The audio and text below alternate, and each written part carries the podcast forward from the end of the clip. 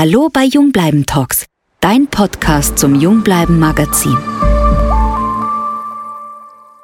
Eines vorweg.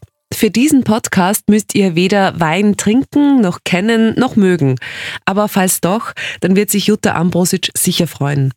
Die Winzerin war sogenannte Quereinsteigerin, also von der Werbeagentur hatte sie vor gut 15 Jahren in den Weingarten gezogen. Mittlerweile bewirtschaftet sie gemeinsam mit ihrem Mann 20 an der Zahl, alle herrlich gelegen am Stadtrand von Wien. Zusammen sind es knapp vier Hektar.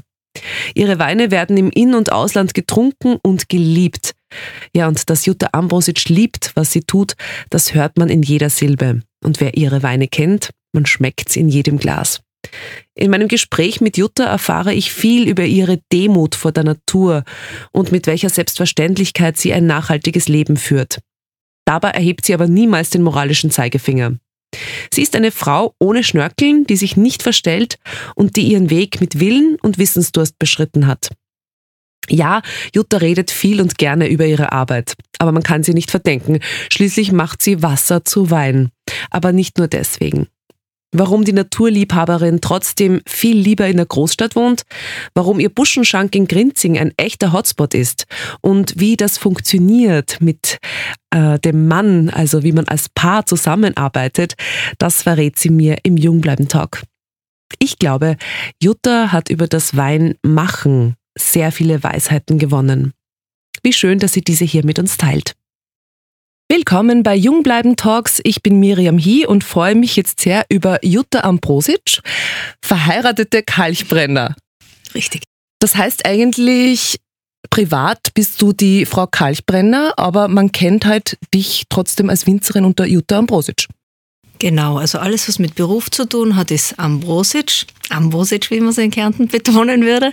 Und in, die private Seite ist halt Kalchbrenner. Also ich sage, soll ich jetzt Ambrosic sagen? Ambrosic. In Wien ist es viel einfacher, Ambrosic zu sagen, weil die Menschen diesen Namen nicht so gewohnt sind und wenn man, da, wenn man das O etwas länger zieht, kann man es besser mitschreiben und so. Du hast es mit den Namen. Wenn ich an Fürchte Gott denke, an Rakete, äh, Sieveringer Ringelspiel, das sind übrigens alles äh, Weinnamen. Also das sind so deine Babys, deine Kinder, die so heißen, stimmt's? Genau.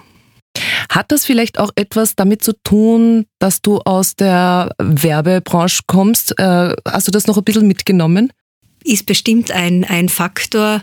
Ähm, bei uns ist es eher so, dass es betrieblich so ist, dass wir aufgrund von Reglements ähm, unseren Weinen eigenständige Namen gegeben haben, weil uns die Idee einfach sympathischer ist, Marken zu haben und nicht in einer Menge von gemischten Sätzen, grünen Veltlinern und Rieslingen unterzugehen. Mhm, also da muss sich schon etwas Originelles durchsetzen mittlerweile. Ja, uns ist es auch so sympathischer, weil wir einfach ein sehr enges, also uns ist jetzt immer der Marco und ich, mein Mann, weil wir einfach ein irrsinniges Nahverhältnis zu den Weinen haben, also beginnend natürlich im Weingarten und weil das so eine Geschichte ist und weil weil es einfacher ist, über die Rakete zu reden, als zu sagen, ich gehe jetzt in den Mitterberg, den roten gemischten Satz schneiden. Also das wird irgendwie das Leben so kompliziert machen. Das ist ein bisschen wie wenn man mit Haustieren lebt. Das hat eben jeder nun mal seinen Namen. Ich glaube, du bist die, wirklich die erste Winzerin, die ich persönlich kennengelernt habe. Für mich war das damals sehr exotisch fast wie, so exotisch wie ein Zirkusakrobat. Äh, mittlerweile muss man ja sagen, Architekten werden Gastronomen. Äh, also es gibt ja mittlerweile schon alles, äh, viele Quereinsteiger.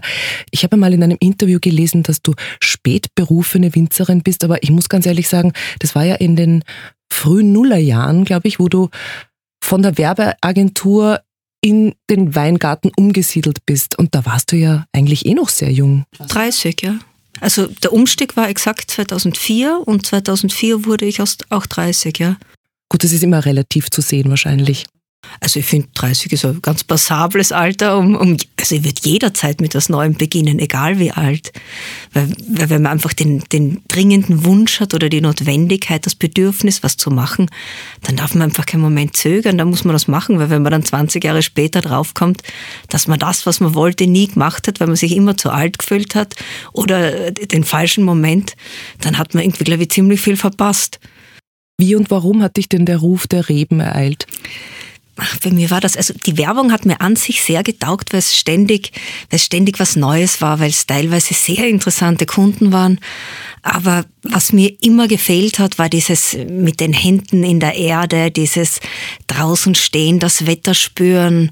Ich bin einfach ein totaler Naturmensch und habe offensichtlich in die Stadt ziehen müssen, um diese Erkenntnis zu haben und auch um diesen Schritt dann zu machen, um, um, um zu sagen, ja, also raus ähm, aus der bequemen Werbeagentur in, in, die, in den Weingarten. Du bist ja kein Winzerkind, wie es bei vielen oft so ist, dass sie ähm, den, den elterlichen Weingarten oder das, das Land übernehmen. Das war ja bei dir nicht so, obwohl deine Eltern natürlich schon äh, mit der Landwirtschaft zu tun haben. Ja, also das ist sicher ähm, Vorteil und Flucht zugleich. Also Vorteil, weil ich natürlich vollkommen frei an die Sache herangegangen bin und niemals irgendwelche ähm, Vorgaben meiner Familie erfüllen musste oder irgendwelche Weine imitieren musste, weil ich da völlig frei war. Andererseits ist es natürlich, ich habe völlig bei Null begonnen. Mit, mit Null Stöcken, mit, ähm, also mit keinem Eigengrund, mit keinem eigenen Keller. Also was, was ich 2004 begonnen habe, ist ein totales Netzwerkprojekt und das ist es eigentlich noch immer. Also das war für diese Zeit sicher ungewöhnlich.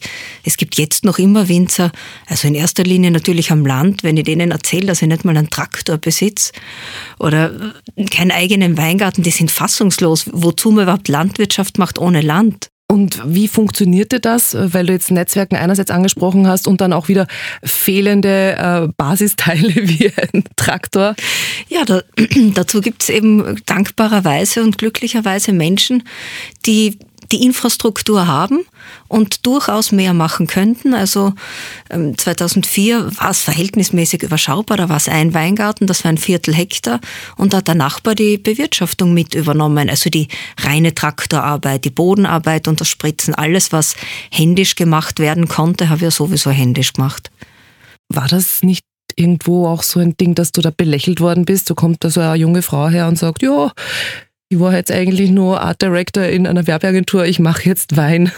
Ja, ja, ja, durchaus. Also das war auch eine meiner größten Ängste ähm, am Anfang, gerade in Grinzing, so traditionell, da ist man seit mehreren Jahrhunderten Winzer und da irgendwie Fuß fassen zu wollen und das habe ich mir durchaus sehr schwierig vorgestellt und bin wirklich positiv überrascht worden, weil mich gerade die, vor denen ich mir am allermeisten gefürchtet habe, vor den Alteingesessenen, die haben mich mit offenen Armen empfangen, weil deren Kinder natürlich was völlig anderes gemacht haben, weil die gesehen haben, wie ihre Eltern sich da krumm gearbeitet haben und sicher niemals Lust gehabt haben, ähm, in das Buschenschank, Heuregen oder Weingartenbusiness einzusteigen. Die wollten immer was anderes machen. Und so war das für ältere Menschen durchaus reizvoll, wie jemand vollkommen ahnungslos da an die Sache rangeht und das einfach machen will. Hat das auch etwas damit zu tun, wie du auf die Menschen zugegangen bist? Du hast einmal auch in einem Interview gesagt, das war jetzt gar nicht so dein Mut, sondern dein schierer Wille. Ich würde es schon als mutig bezeichnen, trotzdem. Aber glaubst du, war das auch ein, ein ein großer Einfluss, dass du gesagt hast, ja, ich möchte das und dass das vielleicht eben auch so angekommen ist bei den Alteingesessenen. Das hilft sicher, ja. Wenn man, wenn man durchaus ein, ein den Willen hat, das einfach zu machen und dann nicht so sagt, ja, wenn es was wird, dann vielleicht und wäre eventuell. Also ich bin da offensichtlich doch ziemlich stark aufgetreten und, und wollte das einfach.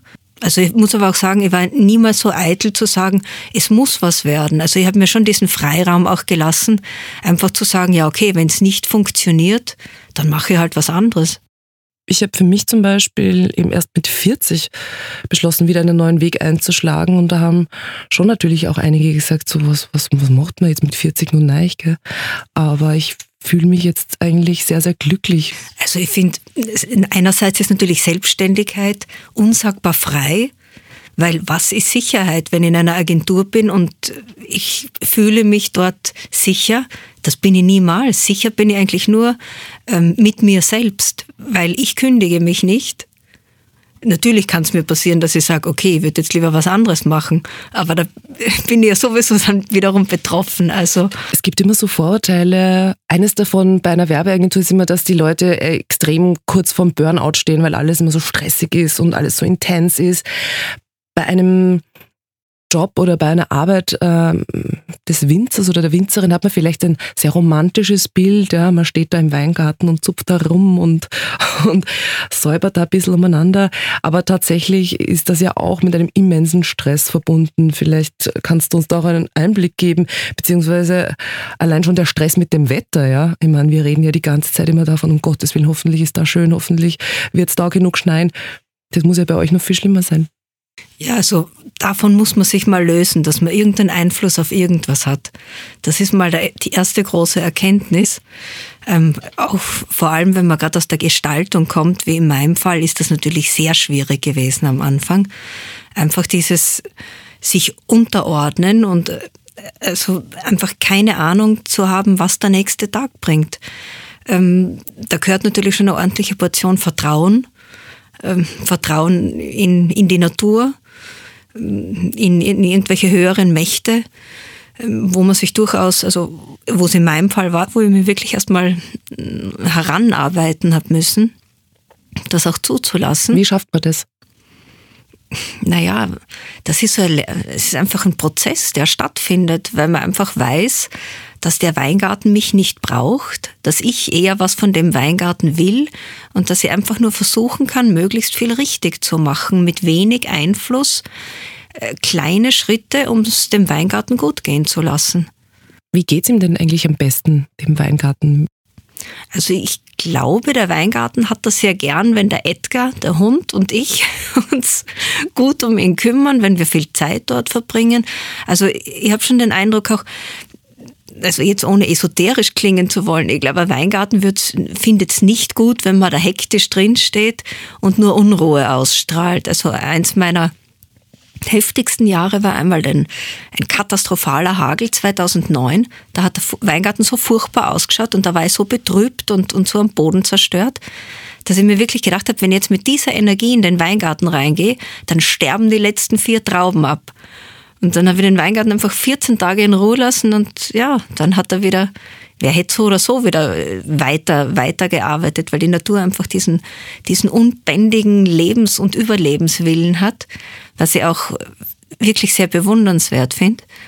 Und äh, da, das ist mitunter eine Lektion, die man von der Natur lernen kann. Dieses, ja, egal was passiert, es gibt immer wieder einen Neuanfang. Das finde ich auch so, so wahnsinnig schön, dass dieses Vegetationsjahr immer einen Anfang und ein Ende hat.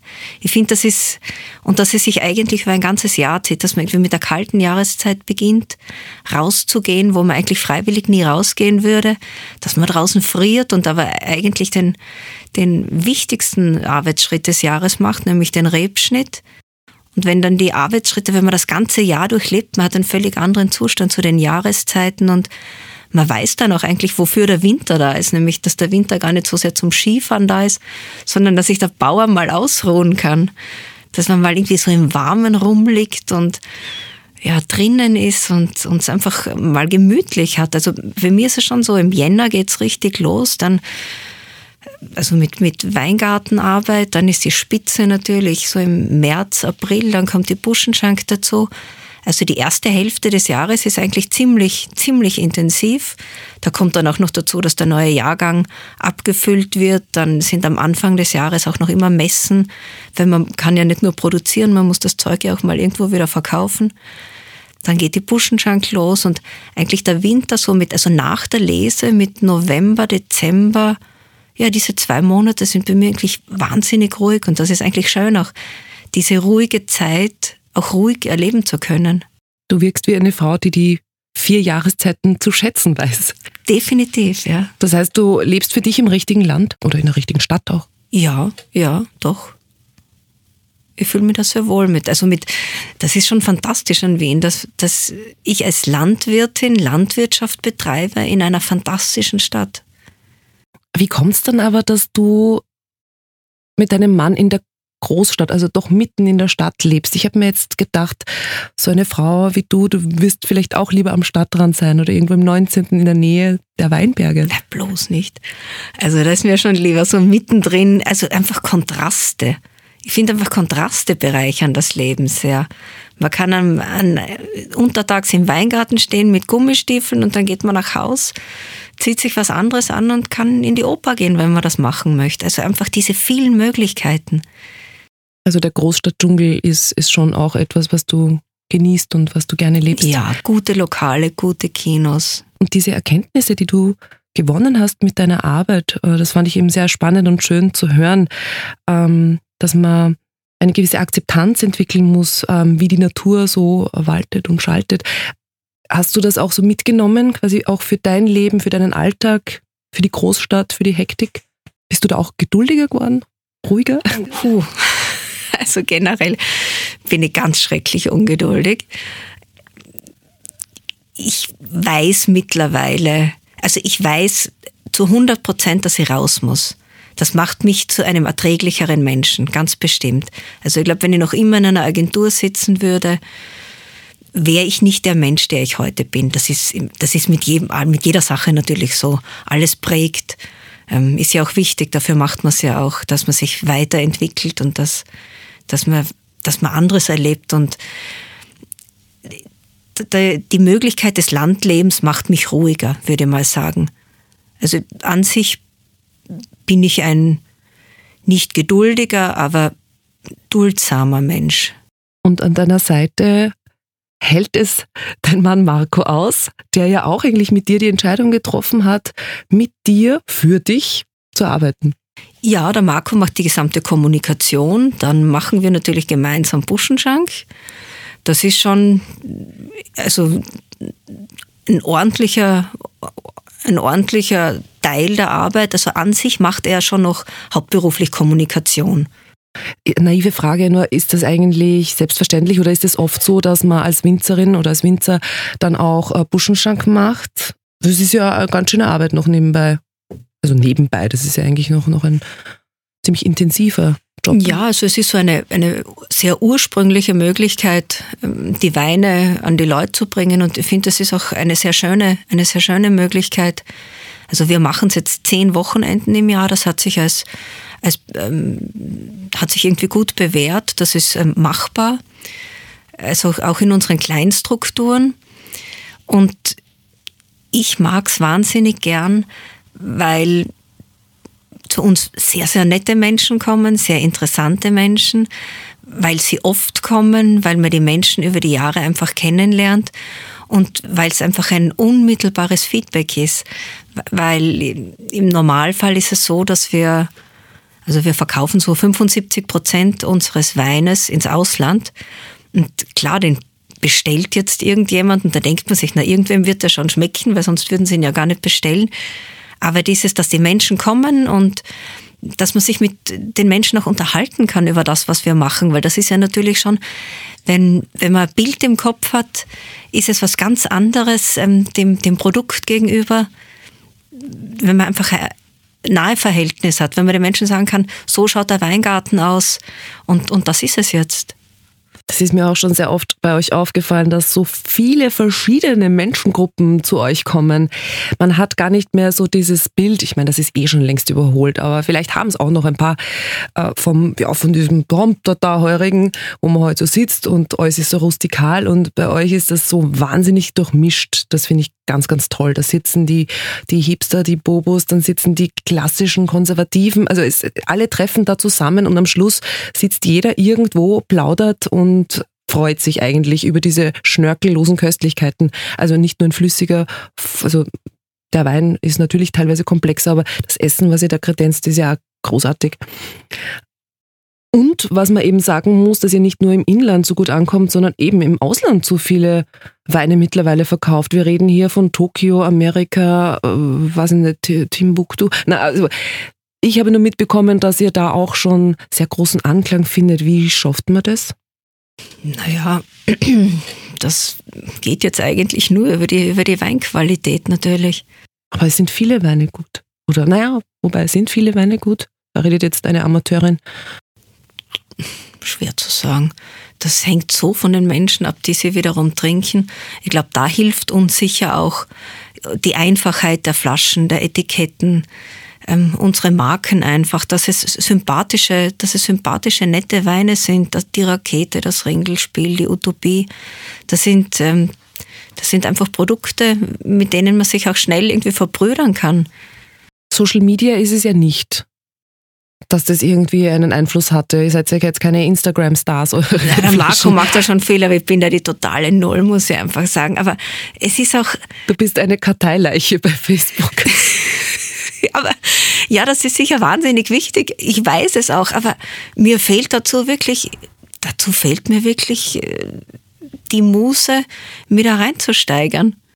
Vielleicht ist es auch, dass ihr so eine gute Mischung schafft, abgesehen davon, dass der Wein so wahnsinnig gut ist, aber es ist es wirkt bei euch irgendwie sehr modern einerseits und trotzdem auch irgendwie so, ja, dieses das alte Wien, also diese Namen. Ja, völlig alt. Ja, also eigentlich ist es so beides. Es ist so schon auch ein, ein moderner Spirit, aber eigentlich ist es sehr ja, aber es ist ja Landwirtschaft. Es ist ja was sehr Bodenständiges. Es ist, es ist was sehr Direktes. Also jetzt, um jetzt auf die Buschenschank nochmal einzugehen. Das ist ja doch so irgendwie so ein Gebäude aus den 40er Jahren. Da hat sich schon, also wir sind ja an keinen neuen Orten. Wir bespielen alte, alte, aufgelassene Orte. Und das ist auch, wieder ein bisschen wie im Weingarten. Wir ordnen uns diesen Orten ja völlig unter. Wir kommen einfach nur mit unseren Flaschen, mit dem Essen. Ja, okay, wir haben die Teller und die Gläser, aber an sich versuchen wir, das Gebäude einfach wieder zu beleben. Aber ich sagte, das ist wieder ein Trend geworden. Früher oder zeitlang hat man doch versucht, dann irgendwie da noch was Poppiges draus zu machen oder das eben zu modernisieren, in die Jetztzeit zu hieven. Mittlerweile geht's vielleicht, da wart ihr, glaube ich, echt Pioniere oder vielleicht auch Trendsetter, ähm, das einfach so zu belassen. Ja, ich weiß nicht, das ist generell eine, eine Grundhaltung von mir, dass ich einfach gerne Dinge erhalte. Das ist auch, also ich bewirtschaft mittlerweile Weingärten in Wien, die vernünftig denkende Winzer schon hundertmal ausgerissen hätten, weil die Weingärten einfach alte Havarien sind uralte Stöcke aus den 50er Jahren. Da könnte man wahrscheinlich, wenn man es neu pflanzt, viel mehr Stöcke haben, viel mehr Ertrag. Aber es wäre niemals wieder dieser Wein. Also jetzt gerade beim Ringelspiel, diese, diese uralten Freunde, die da rumstehen, die Stöcke, die sind einfach atemberaubend. Und ja, sie tragen weniger Trauben, aber einfach was die erlebt haben. Also ich habe da schon sehr großen Respekt vor der Natur und einfach vor dem Alten auch. Das Thema Nachhaltigkeit beschäftigt euch sicher darum sehr. Also ich weiß, ich kenne dich ja auch ein bisschen und kenne deinen Lifestyle. Ähm, welche Rolle spielt da Nachhaltigkeit bei dir auch im Alltag? Ist sehr wichtig natürlich, aber also ich denke jetzt, wenn ich was mache, selten darüber nach, ob es nachhaltig ist. Ich glaube, das ist einfach übergegangen. Also ich bin einfach ein sehr bewusster Mensch. Alles, was ich mache, ähm, oder das meiste, was ich mache, ich versuche es einfach immer ähm, für alle gut zu machen. Also jetzt nicht im Sinne von gut, im Sinne von anbiedernd, aber dass, dass ich keinen Schaden verursache, dass ich niemanden schlecht behandle, dass ich respektvoll mit, mit Lebewesen umgehe. Egal, ob es jetzt eine kleine Fliege ist oder ein Hund. Also auch, auch ähm, bei uns in der Buschenschank ist uns sehr wichtig, dass das Essen, was es zu essen gibt, von Tieren gibt, die auch ein Leben hatten. Also das sind einfach, das ist ein völlig normaler Kreislauf, dass, dass man achtsam miteinander umgeht. Und ich wünsche mir auch, dass man mit mir so umgeht. Also das ist so eine ganze Kette. Ja, und auch das eben bedeutet ja auch Nachhaltigkeit. Das wird ja oft sehr, sehr eindimensional gesehen. Aber all das, was du sagst, ist ja dieser soziologische Faktor und nicht nur der ökologische. Ich finde es sehr bewundernswert, dass du mit deinem Mann Arbeit, Beziehung und eben, wie gesagt, alles eigentlich. Ich meine, ihr seid eigentlich die ganze Zeit zusammen. Also ich möchte eigentlich ein bisschen von der Arbeit weggehen, wobei die natürlich äh, ein bisschen mitspielen muss. Äh, wie schafft ihr das, dass ihr euch da nicht ständig an die Gurgel geht? Ich kann mir das, glaube ich, nicht vorstellen, mit meinem Partner die ganze Zeit zusammenzuarbeiten. Wobei, ich weiß es nicht genau. Es ist eine ziemliche Challenge, stelle ich mir vor. Dadurch, dass wir beide unsere Büros quasi auch zu Hause haben. Noch dazu, um Gottes Willen. Ist es, ja, also das klingt jetzt wirklich viel schlimmer, als es ist. Aber ich muss sagen, am Anfang, als der Marco ähm, selbstständig wurde wieder und, und auch seinen Arbeitsplatz jetzt zu Hause hat, war es am Anfang schon eine enorme Umstellung es gehört viel Struktur rein und man muss da schon sehr konzentriert sein. Also wir haben auch daran arbeiten müssen, würde ich mal sagen, dass wir wirklich da uns an der Nase nehmen und sagen, ja, es gibt diese Arbeitszeiten und dann gibt es aber auch Freizeit und dann gibt es Zeit, wo wir einfach in der Wohnung sind und, und, und nicht über Beruf reden. Das muss sein. Und wie verbringst du die Zeit, wenn du eben mal nicht an den Beruf denkst und für dich bist? Was sind so deine anderen Kraftorte, abgesehen von den Weingärten? Also ich gehe wahnsinnig gern spazieren, aber das ist jetzt also einfach aufs Land fahren, ein bisschen rumfahren. Also ich bin jetzt niemand, der zum, zum, zum sich entspannen einkaufen geht. Das würde mir eher stressen. Ähm, Du bist schon sehr viel draußen, gell? Ich kriege richtig ein schlechtes Gewissen. Ich habe manchmal das Gefühl, weil ich zum Beispiel, ich gehe sehr gern einkaufen, bummeln, äh, habe aber manchmal auch das Gefühl, dass ich mich dadurch, ich weiß nicht, ob ich mich dabei entspanne oder ob ich nur wieder irgendeinen anderen Thrill oder einen anderen Kick vielleicht suche. Ähm, und dann deswegen manchmal, ich weiß nicht, erst recht nicht wieder zur Ruhe komme. Manchmal bin ich, glaube ich, auch zu faul, um mir einen Ort zu suchen. Ich kenne mich zum Beispiel, ich bin schon sehr lange in Wien, aber ich kenne mich teilweise noch immer nicht so gut aus. Es gibt ja eigentlich ganz gute Stadtwanderwege oder solche Sachen. Aber was ich mal gemacht habe, voriges Jahr oder vor zwei Jahren war das, weil ich ja doch sehr viel zwischen 19., 21. und 3. Bezirk unterwegs bin, halt, also durch, durch die Weingärten und, und im dritten, wo wir wohnen. Und da habe ich irgendwann mal beschlossen, wenn ich schon im Auto sitze, dann fahre ich mal Wege, Straßen, die ich nicht kenne. Und das ist eigentlich ganz lustig. Einfach, einfach den Weg, den man sowieso fährt, einfach mal nach links abbiegen. Und da die Straße bis zum Ende fahren und einfach nur schauen, was ist da links und rechts. Weil da entdeckt man ziemlich viele Orte. Und was ich auch ganz gern mag, ist einfach in einer Straßenbahn einzusteigen oder in einen Bus und bis zur Endstation fahren. Also ich schaue einfach wahnsinnig gern aus dem Fenster so sich berieseln lassen, die Landschaft anschauen, die Architektur oder einfach nur die Menschen. Also zum Beispiel, wenn ich in der U-Bahn sitze, schaue ich nicht in mein Telefon, sondern schaue mir die Menschen an. Aber vielleicht hat das in meinem Fall wirklich damit zu tun, weil ich ein Landei bin und so viel draußen, dass ich, dass ich mich dann daran erfreuen kann, wie sich Menschen unterhalten und, und was sie so ja, wie sie ausschauen. Ich finde das alles sehr spannend. Finde ich auch. Also für meine Arbeit als Künstlerin ist es ganz, ganz wertvoll, ich, ich sammle sehr viel Stoff im, im Beobachten und versuche mich da auch zu disziplinieren. Ich bin schon ein bisschen so ein Social Media Zombie, aber ich genieße es auch in den öffentlichen Verkehrsmitteln die, die Geschichten mitzubekommen oder Momente oder einfach, ja. ja. Mhm. Wo bist du aufgewachsen? Ähm, bis zu meinem 15. Lebensjahr in Kärnten und dann bin ich ins Burgenland wird übersiedelt und dann mit nach der Matura, wenn, also von, vom Burgenland dann nach Wien. Also da war schon eben die Sehnsucht nach der Stadt da, weil du gesagt hast, du liebst es in der Stadt zu leben. Ja. Also hin und wieder denke ich mir jetzt schon, ach ja, am Land ist es auch schön, aber ich weiß, das wäre für kurze Zeit. Also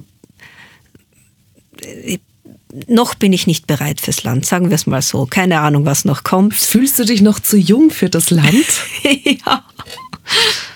Wahrscheinlich. Das hat auch vielleicht nichts mit dem Alter zu tun. Natürlich sicher nicht. Manche äh, haben schon sehr früh den Wunsch, wegzukommen.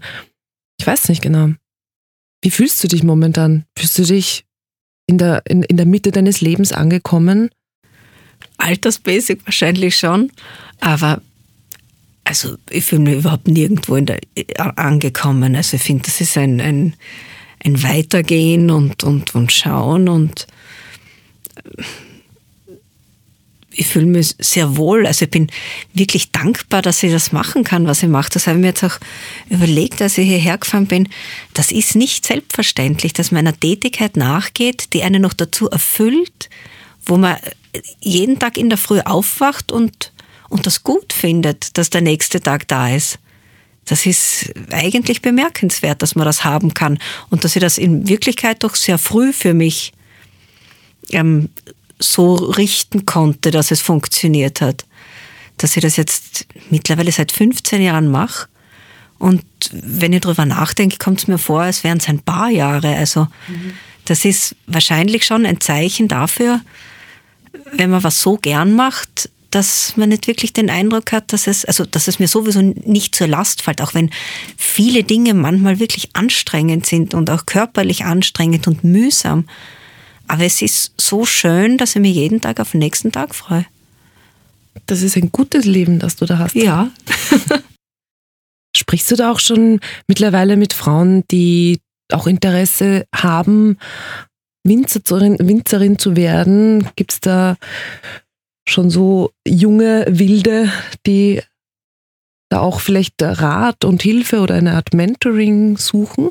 Also ich kriege so ein bis zweimal im Jahr ein E-Mail von eher von Menschen, die auch quer, also quer einsteigen wollen, die einfach aus dem, was sie machen, aussteigen wollen.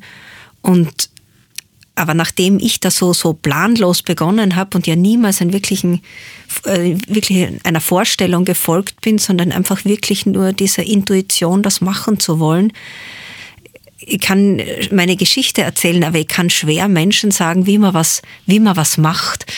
Wie ist es eigentlich jetzt momentan mit der Männer- und Frauenrate? Seid ihr noch sehr unterbesetzt, ihr tapferen Winzerinnen? Also ich glaube, die tapferen Winzerinnen gab es eh immer. Sie standen halt nie am Etikett oder nur selten. Aber es hat sich in den letzten zehn Jahren wahnsinnig viel getan. Also erstens sind viele Töchter nachgerückt. Früher, wenn bei Weinbaubetrieben, wenn es der Sohn nicht übernommen hat, war quasi war der, der Weinbaubetrieb dem, dem Untergang geweiht, weil es niemals oder wenn es dann keinen Schwiegersohn womöglich gegeben hat. Also da hat auch in den, in den, den Landwirtköpfen sehr viel Umdenken stattgefunden, dass es auch durchaus mal eine Tochter machen kann. Es gibt wahnsinnig viele junge Winzerinnen, die ganz tolle, tolle Arbeit machen. Das war wirklich vor 20 Jahren völlig anders. Da gab es so ein paar Pionierinnen, also so zum Beispiel die, die Heidi Schröck, die, ich glaube, in den 80ern oder so den Betrieb übernommen hat, oder die Helma Grossmann. Da gab es eben ein, ein paar Winzerinnen, aber das ist jetzt völlig anders. Ist es dann auch so, dass man, wenn man irgendwo hingeht, irgendwo essen hingeht, dass man dann das Bedürfnis hat, ähm, auf bestimmte Weine zu setzen oder irgendjemanden auch vielleicht zu supporten oder ich weiß nicht, wie sowas abläuft. Bist du da sehr verkopft oder bist du sehr frei im, im, in der Auswahl deiner Getränke? Nein, ich bin da sehr frei. Also ich würde niemals einen Wein trinken, nur weil er von einer Frau ist. Das finde ich, das ist die Gegenemanzipation irgendwie, das wäre furchtbar. Also da würde ich mir ganz übel fühlen dabei ich trinke das, was mich interessiert. Es gibt einige Weine, die haben so schreckliche Namen oder so furchtbare Etiketten. Da muss ich wirklich sagen, da kommt der, der kleine Grafiktyrann durch. Die mag ich dann nicht. Die trinke ich nicht. Die haben keine Chance. Das ist wahnsinnig überheblich. Ich finde das total sympathisch, weil ich habe mir gedacht, dass du darüber hinweg siehst, weil du denkst, na, also ich weiß ja, wer dahinter steckt vielleicht oder ich kann mir vorstellen, dass du, weil ich, ich bin nämlich auch so eine, denk mal, ich schaue mir das an und entweder ich finde das sexy oder ja, ja, oder nicht. Ja, aber genau dafür, so funktioniert Werbung. Ich habe mir nicht gedacht, dass du so, äh, dass du so entscheidest. Aber andererseits ja, als, als Grafikerin. Ja, also das Aussehen ist mir diesbezüglich wirklich. Ich liebe schöne Dinge, ich interessiere mich für Kunst, ich gehe gerne ins Museum wieso soll ich mir dann so, also, also auch wenn der Wein gut ist, das weiß ich ja dann gar nicht, weil ich ihn ja nicht trinke. Ähm, aber wenn die Flasche einfach brutal schier ist, sehe ich keinen Grund, sie mit nach Hause zu nehmen. Wir haben das Jahr der Metallratte, so viel kann ich schon mal sagen. Was wünschst du dir für dieses Jahr? Wenn man sagt ja, das Jahr der Ratte ist immer so ganz gut für Erneuerungen, weil es, glaube ich, das erste äh, Tierkreiszeichen ist im chinesischen Horoskop und das ist immer sehr gut für Neubeginn. Ähm, wir sind jetzt 2020, klingt sehr futuristisch, aber ist jetzt Gegenwart. Ähm, was wünschst du dir für den, für den Wein und für dich und für euch? Für den Wein wünsche ich mir, also für die Weingärten, dass es, dass es gut weitergeht, dass, ähm, dass die Menschen, dass, dass sich in der Politik was ändert, dass, ähm, dass die Weingärten geschützter bleiben und dass sich dass mehr Umweltbewusstsein stattfindet, muss man wirklich sagen. Hat sich das jetzt gebessert in den letzten Jahren oder ist es schlechter für euch geworden also oder schwieriger? Die, das Klima hat sich, hat sich, äh, seit ich Wein mache, massiv verändert.